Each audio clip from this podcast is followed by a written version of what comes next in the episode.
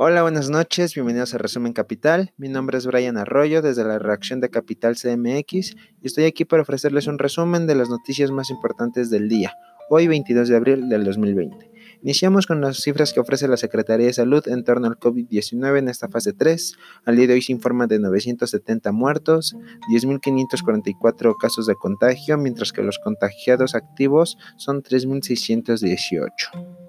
Recuerden que desde el día de ayer la Secretaría de Salud puso en marcha un WhatsApp para comunicarte con su sana distancia.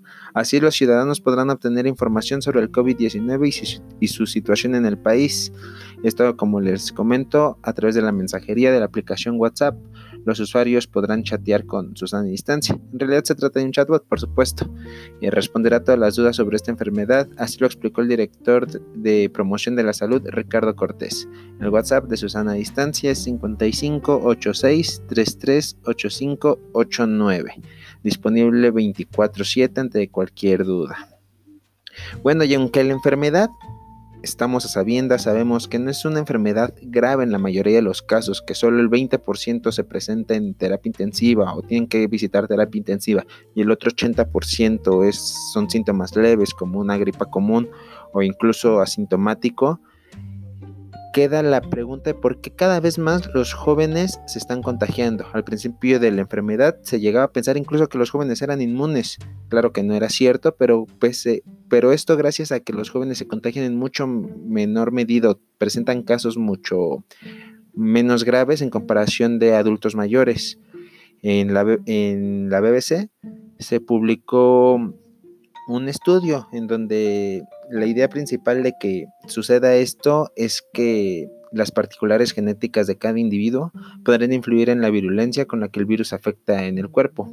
Un gen en particular interés es el que codifica el receptor ACE2, la enzima convertidora de angiotensina 2 de la proteína de superficie celular.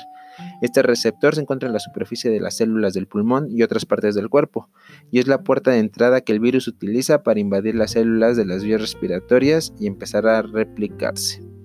El gen que codifica este receptor es polimórfico, es decir, tiene una serie de variantes comunes distribuidas en la población. Así que esta puede ser la razón por la que algunos se contagian con mayor, con mayor facilidad o presentan síntomas con mayor facilidad o se agravan con mayor facilidad. Las cosas con el COVID-19 y vámonos a noticias de la Ciudad de México. Pues como ya se los anunciamos el día de ayer y empezará el día de mañana, estaciones de la red de movilidad integrada cerrarán debido a la fase 3 de la contingencia sanitaria. 36 estaciones del sistema de transporte colectivo Metro, 47 de Metrobús y tan solo 4 del tren ligero. Vamos a desglosarlas un poquito por ahí. Pues del Metrobús cerrarán Buenavista, San Simón, El Chopo, Campeche, Nápoles, Ciudad de los Deportes, Francia, Oliva, CU, CCU. En la línea 1 del Metrobús, Nicolás Bravo del Moral, CCH Oriente, Río Tecolutla, Álamos, Doctor Vértiz, Escantón y Antonio Mazo en la línea 2. En la línea 3, Poniente 143, 134, Héroes de Nacosari, La Raza, Ricardo Flores Magón, Buenavista 3 y Obrero Mundial. También 5 de mayo en la línea 5, la preparatoria 3, Río Guadalupe, Victoria, Río Santana Coleta y Archivo General de la Nación. Ferrocarriles Nacionales, San Bartolo de los Misterios, Pueblo San Juan de Aragón, 416 Poniente, Ampliación Providencia, 482, 416 Oriente y Francisco Morazán en la línea 6. La línea 7, La Diana, Antropología, Glorieta Violeta, París, Clave Necaxa, La Villa y Hospital Infantil La Villa. Del tren ligero también cerrarán las torres, Xotepingo, Tepepan y Francisco Goitia, mientras que en las estaciones del metro, no se las voy a decir todas, tan solo les voy a decir de la línea 1 Juanacatlán, Allende, Panteones y Popotla, la línea 2, entre, en la línea 4 está Bondojito, por ejemplo, y Fray Servando, de la línea 5 Aragón, Eduardo Morín Angares, Misterios y Valle Gómez, en la línea 6 Tesosomo, Norte 45, de la línea 7 Constituyentes y San Antonio, de la línea 8 Cerro de la Estrella, y La Obrera, por ejemplo, Ciudad Deportiva, Lázaro Cárdenas y Velódromo en la línea 9, Eje Central, San Andrés Tomatlán y Tlaltenco en la línea 12, Agrícola Oriental, Canal de San Juan y Peñón Viejo de la línea A, Deportivo Oceanía Olímpica y Romeo Rubio y Tepito de la línea B. Si las cosas recordemos que van a cerrar las líneas con menor afluencia. También no se quieran pasar de listos, es una recomendación sensata, pues y ante estas mm, medidas que se llevarán a cabo para la fase 3 de la contingencia está hoy no circula en general para autos incluso con engomado 0 y doble cero, con emplacado 0 y doble cero. Pues habrá cárcel contra quien se haga pasar por médico para evadir el hoy no circula. Recordemos que las personas que pueden eh, circular con, normalmente son taxistas, vehículos de carga, eh, autos de personas con discapacidad y autos del personal médico. Así puede ser considerado fraude si se te atrapa intentando engañar a las autoridades de tránsito y está circulando pese a que no lo puedas hacer. Ahí hay que tener cuidado. Como se los informamos semanas atrás, días atrás, la alcaldía Palapa es el punto rojo de contagios en la Ciudad de México. Ante esto se regulará el acceso a los tianguis en la demarcación a solo una persona. Solo una persona podría ingresar a estos sobre ruedas, a los tianguis, y se piensa que en alcaldías como Gustavo Madero e Iztapalapa, que son las dos más afectadas, existe el contagio todavía porque hay celebridades religiosas que no se han dejado de festejar. Esta puede ser una de las razones, ya que hay algunas de las medidas que se toman para restringir el contagio, para aplacarlo.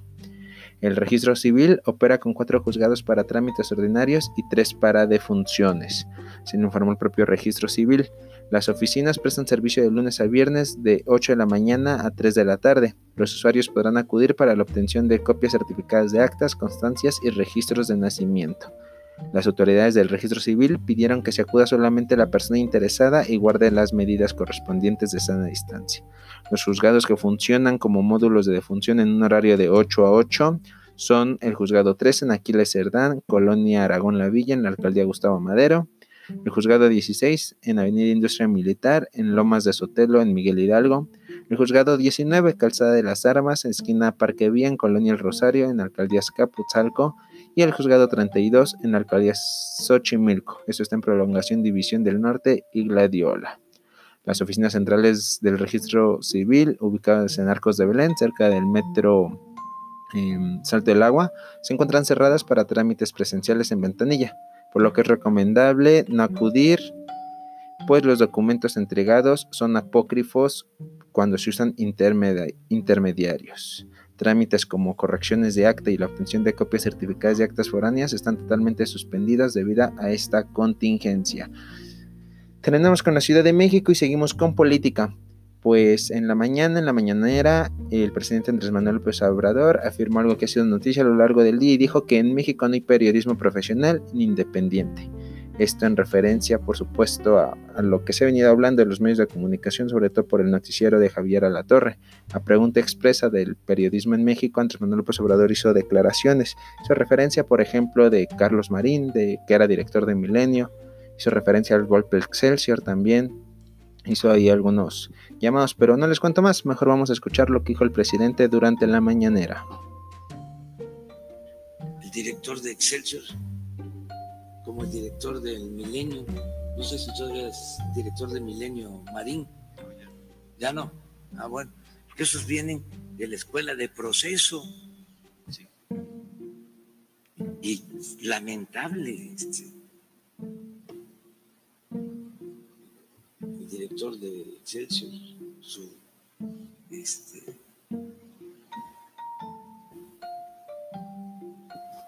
concepción, su este, conservadurismo. A lo mejor desde que estaba en proceso pensaba así.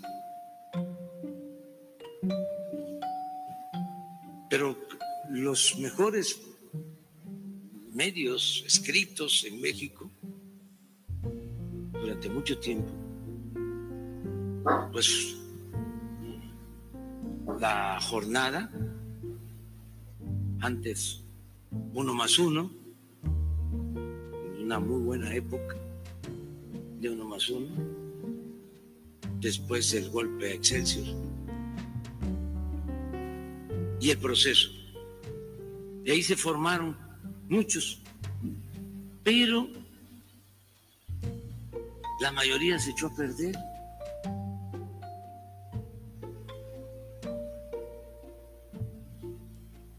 Entonces, em, no hay en México un periodismo eh, profesional, eh, independiente.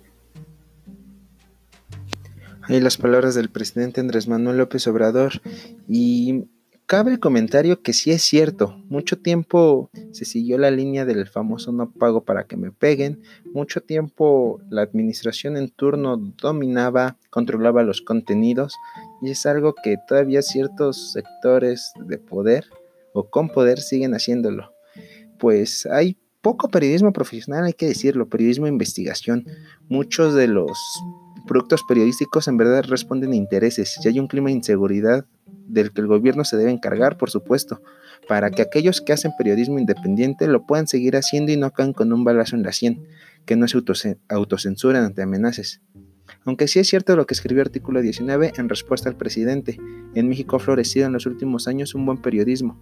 Tenemos ejemplos como la Casa Blanca, la estafa maestra, tenemos a colegas, un colega y amigo como Cousirenio Pio Quinto, quien hizo las crónicas de San Quintín, este reportaje de las hortalizas de Fox, pero está también la otra parte de la, de la moneda, la otra cara de la moneda, que son los medios más grandes, con más recursos, que sus opinadores y presentadores aparecieron incluso en el reportaje de Contracrónica, otra revista, otro medio que hace periodismo e investigación, en los que ahí sacó a la luz cómo estos López Dóriga, estos, lo que tú me digas, recibieron millones y millones por inserciones pagadas, por comentarios que aparecen noticias y por noticias que son comentarios. Existen espacios en radio, en televisión y en medios escritos que son ineptos en la tarea del periodismo, pero expertos en el negocio de la información. Lo que sí es que es siempre malo generalizar y estigmatizar, como lo dijo artículo 19. Así que si existe periodismo profesional, si existe periodismo independiente, si existe periodismo de investigación en México, aunque para ser sinceros es, es mucho menos en proporción a las noticias ofrecidas en los medios, pues hasta hace pocos años hegemónicos, incluso siguen siendo dominantes ampliamente. Dejamos ahí y seguimos con información de dinero. Pues la Unidad de Inteligencia Financiera investiga por corrupción a exfuncionarios de salud. Así lo informó Santiago Nieto Castillo, titular de la Unidad de Inteligencia Financiera. También informó que hay investigaciones de la Secretaría de Salud por presuntos actos de corrupción relacionados con empresas farmacéuticas. Ante esto, en una entrevista con medios en Palacio Nacional, el funcionario dijo que en el tema de salud se ha encontrado que empresas farmacéuticas recibieron pagos del gobierno mexicano de hasta 83 mil millones de pesos y que se presentan pérdidas fiscales por 416 millones, lo cual parece ser indicio de un esquema de defraudación fiscal. Refirió un poco por ahí al Seguro Popular y sus irregularidades que tienen que ver por ahí. En otro aspecto del dinero, la Coparmex propuso a Andrés Manuel López Obrador un salario solidario, así lo llamaron ellos, por COVID-19 esta confederación, la Confederación Patronal de la, República Mexicana, propuso esto que se llama salario solidario, con la que busca que el gobierno federal otorgue recursos públicos a las empresas para poder hacer frente a la crisis económica generada por el COVID-19. Dijeron que es una medida progresiva que beneficia a quienes reciben un salario más bajo, dado que la totalidad de su ingreso lo aportarían tanto las empresas como el gobierno en conjunto, con un subsidio temporal. Gustavo de Hoyos Walter, quien es el, el presidente de la Coparmex, dijo que se necesita que aquellas empresas que no han podido operar tengan un apoyo del gobierno derivado de los impuestos que pagamos todos, que pagan los trabajadores en la economía formal y que pagan las empresas. Eh, pidieron así un gasto extraordinario para, para esta inversión gubernamental que ascendería hasta los 96.311 millones de pesos en este salario solidario propone la, cúpula empresarial que el gobierno federal se haga del se haga del crédito que puede obtener del Fondo Monetario Internacional que asciende hasta los 61 mil millones de dólares. Así estiman esta cúpula empresarial que el monto máximo de aportación del gobierno para cubrir el salario solidario eh, solo equivaldría al 20% de la línea de crédito del Fondo Monetario Internacional. El problema no es adquirir el crédito, el problema es pagar ese crédito y las condiciones que pone el Fondo Monetario Internacional para que te paguen ese crédito. Pues es difícil la situación, es este, complicada, muy muy complicada. Y sin embargo, Y en este mismo sentido, por ejemplo, el presidente afirmó que habrá recortes en los gastos del gobierno y sin embargo mantendrá obras y, plan, y planes sociales, programas de seguridad social. Este, esto lo dijo realizar una serie de recortes su gobierno. El decreto para enfrentar la pandemia garantiza la continuidad de proyectos como el Tren Maya, la refinería Dos Bocas y el aeropuerto Felipe Ángeles, la producción petrolera y los programas como la pensión para adultos mayores, Sembrando Vida y Jóvenes Construyendo el Futuro. Del recorte presupuestal estarán exentos el sector salud, Guardia Nacional y las Secretarías de Defensa Nacional y Marina. Sin embargo, se cancelarán 10 subsecretarías, pero se aseguró que los empleados de estas no perderán su empleo y conservarán su rango e ingresos. Pues a ver cuánto se puede apretar el cinturón y salir avantes de esta crisis económica. Vámonos a noticias nacionales, pues Banjico lanzó una nueva moneda de 20 pesos en conmemoración a la fundación de Veracruz. Si es, se cumplen 500 años desde la fundación el 22 de abril de 1519. Los soldados de Cortés fundaron lo que se conoció en aquel momento como la Villa Rica de la Veracruz, un asentamiento apenas de chozas de palma que se convirtió incluso en el primer ayuntamiento de América continental. Cortés venía huyendo de Cuba y de su relación legal y su relación con Velázquez, quien era su capitán Amando. Recordemos que Veracruz no era ni cerca lo que es el puerto maravilloso que es y la ciudad maravillosa que es. Era el terreno natural de Veracruz, fango, fango de esta zona del Golfo, como lo es Florida. 500 años del bello puerto de Veracruz. Muchas felicidades a los jarochos. Y vamos al otro lado, ya para terminar, al otro lado de, México, pues captan bioluminiscencia en mar de Acapulco. Estos se producen a través de organismos vivos que producen luz, el resultado de una reacción bioquímica en lo que por lo general interviene una enzima llamada luciferasa. Esto de acuerdo con la explicación que ofreció Fidetur Acapulco. Si no la han visto, veanla, es maravillosa. Hay algunos videos por ahí de locales que en cuarentena lo grabaron, casi no hay turistas. Pues eso sería todo por mi parte. Muchas gracias por escucharme. Mañana nos escucharemos de nueva cuenta. Esto fue Resumen Capital. Soy Brian Arroyo, les repito. Síganos en nuestras redes sociales: Twitter, Capital MX-bajo, Facebook e Instagram, Capital CDMX, YouTube, em, CDMX TV y nuestro sitio oficial de internet, capital-cdmx.org. Muchas gracias y buenas noches.